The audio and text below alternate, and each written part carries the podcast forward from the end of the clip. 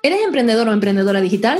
En AITED te ayudamos a encontrar profesionales que encajan contigo, tanto en prácticas como remunerado. Entra en somosaited.org para más información.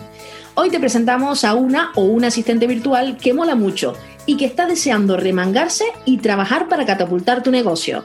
¡Empezamos! Hola, me llamo María Esther y me estoy formando como asistente virtual con AITED. Lo que quiero conseguir siendo asistente virtual es poder compaginar mi vida laboral con mi vida personal, ya que aparte de estar actualmente formándome como asistente virtual, también estoy estudiando el grado de Administración y Dirección de Empresas, estudios que también compagino con pasar tiempo con mi bebé. En solo dos meses de formación he aprendido a utilizar herramientas como Canva o Calendly, gestionar redes sociales, crear páginas web, editar y crear podcasts como este y manejar herramientas para la facturación.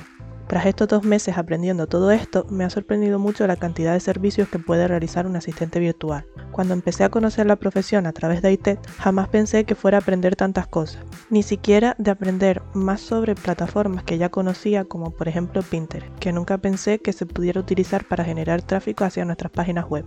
Ahora que ya conozco mejor la profesión, pienso que seré una buena asistente virtual porque me considero una persona resolutiva, se me da bien la tecnología, tengo facilidad para aprender cosas y manejar herramientas nuevas, trabajo bien haciendo varias tareas y en equipo y ahora que lo he probado amo teletrabajar.